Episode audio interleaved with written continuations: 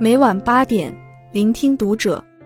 各位听友们，读者原创专栏现已全新上线，关注读者首页即可收听。今晚读者君给大家分享的文章来自作者飞白，知乎七千万浏览。你见过最无用的节俭行为是什么？答案震碎三观。前两天看到一个热搜，儿子扔掉妈妈囤积的二十斤陈年冻肉。江苏南京的王先生表示，母亲经常会买新的食物放冰箱，每次开冰箱都发现冰箱里面塞得满满的。我发现这些肉都被冻得硬邦邦的，把整个冰箱都塞满了，一打开冰箱门都会往外掉。更让王先生受不了的是，有些肉甚至已经冻了一年半之久。他觉得这些肉冻得太久了，不健康，吃了对母亲身体不太好。于是经常偷偷清理，每次都能清理出两大袋，足足二十余斤。母亲发现后，王先生跟他解释完也能被理解，但之后还是会继续囤。其实像这样塞满各种东西的父母的冰箱所引发的关注已经不是第一次了。全国各地都有网友晒出过同款冰箱，里面满满当当都是面目模糊的食物。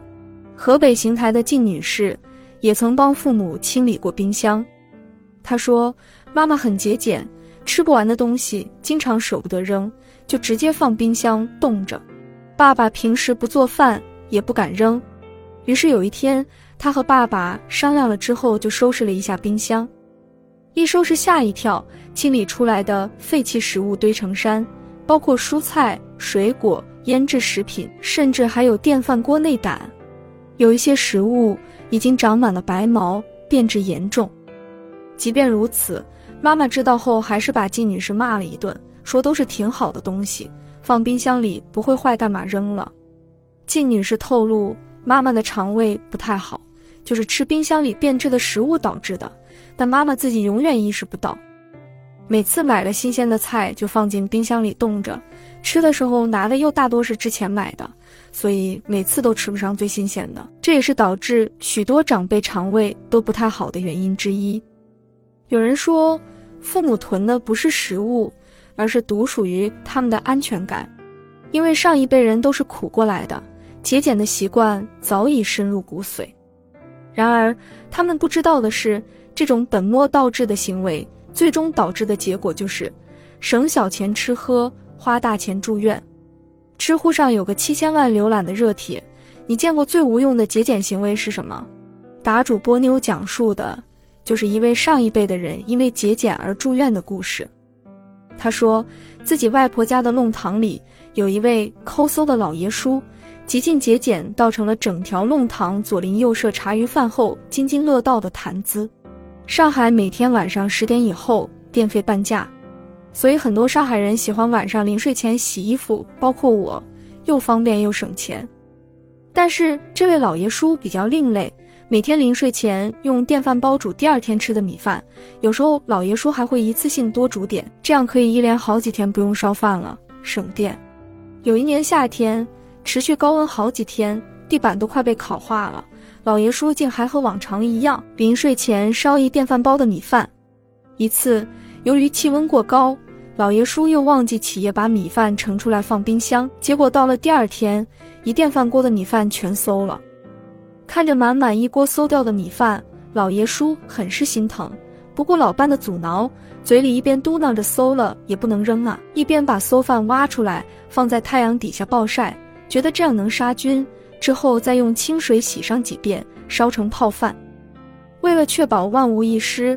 老爷叔打电话把正放着暑假的孙子孙女骗过来帮忙吃馊饭，他觉得人多力量大，每人就吃一点也不会把身体吃坏。当孙女抱怨泡饭怎么有股酸味的时候，老爷叔还以醋瓶子打翻，漏了点醋进去为由，试图搪塞过去。谁知吃了馊饭的祖孙四人，下午就因为上吐下泻，被救护车拉到医院去了。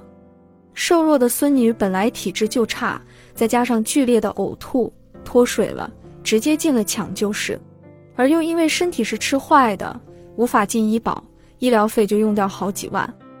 答主的外婆说：“那么大一笔钱，如果用来付电费的话，应该一辈子都付不完。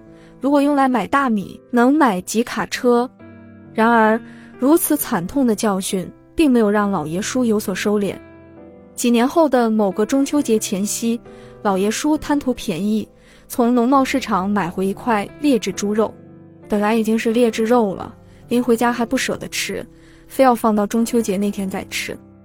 不吃也就算了，老爷叔抠搜到连冰箱都不舍得放，因为他固执地认为，如果冰箱里东西塞得太满，特别费电，而且冰箱的使用寿命也会缩短。终于，那块肉变质了。隐约散发着臭味，老两口觉得心痛，于是把那块肉剁了，加了双倍的葱、姜、料酒，拌成馄饨馅。又趁着周末把儿子、媳妇、孙子、孙女召唤来吃馄饨。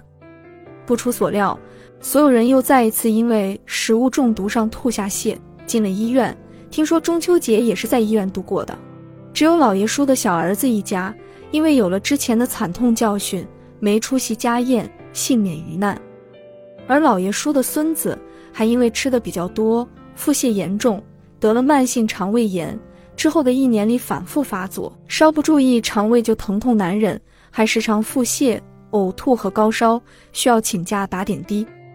孙子家不光医药费暴涨，家里的卫生纸消耗速度、水费也直线上升，甚至有几次拉肚子差点脱肛，还得了痔疮。更倒霉的是，那一年老爷叔的孙子正好上初三，最终因为身体原因影响了学习，拖了后腿，没有考上高中，令人唏嘘不已。我外婆说，这次的经济损失可以把整个猪圈都买下来，买冰箱可以买好几台，如果用来付电费，估计一辈子都用不完。此后，老爷叔的两个儿子逢年过节只敢携妻儿探望老爷叔，而坚决不敢留下用餐。然而，故事仍然没有结束。老爷叔又用同样的套路坑了一位远房亲戚，最后那个亲戚直接把老爷叔告上了法庭。法院最后网开一面没有开庭，但老爷叔还是把积蓄全赔进去了，还因为大过年送变质食物给亲戚，落了个道德败坏的名声，再没有亲戚愿意和他走动。我外婆说，赔出去的这笔钱买点心能买一火车。老爷叔的故事，就是典型的丢了西瓜捡了芝麻，为了不浪费钱，硬是把变了质的食物吃进肚子，甚至分享给他人，最后蒙受更大的经济损失，还亲手断了和亲朋的情谊。生活中，像老爷叔这样沉迷于捡芝麻的人很多，比如为了省一块钱的出租车钱，在路上多走十分钟再打车；为了抢几毛钱的红包。三五分钟就看一次微信，为了一点折扣，在网上泡好几个小时。吴军说，这些人的问题不仅在于时间利用的很没效率，还在于他们渐渐习惯于非常低的追求。人一旦心态变得非常低，就很难提升自己，让自己走到越来越高的层次上。他举了一个例子：王妈妈生了两个女儿，大女儿初中毕业就被王妈妈送去富士康打工，每个月能挣一千多元。大女儿很孝顺，工资除了自己花，还会给王妈妈寄一些。王妈妈觉得不错，于是等二女儿读完初中，也让她辍学去富士康打工。于是，王妈妈又多了一份收入。但即便如此，她的日子依然过得紧巴巴，看不到前途。这就是王妈妈和富士康老板的区别。老板郭台铭从每个女工身上赚取百分之二十的剩余价值，但是雇佣了几百万像王妈妈女儿这样的员工，因此他的财富达到了四百四十亿人民币。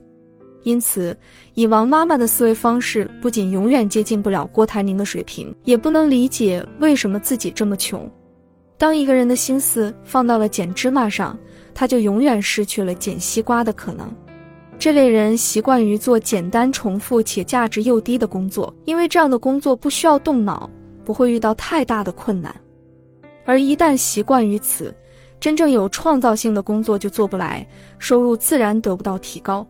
所以说，想要捡西瓜，就不能为一些蝇头小利动心，而是要把目光放长远些，集中精力把该做的事情做漂亮。当你练就了捡西瓜的能力。你就会从周围的人中脱颖而出，收入上一个档次。愿你我都能捡个大西瓜，共勉。关注读者，感恩遇见。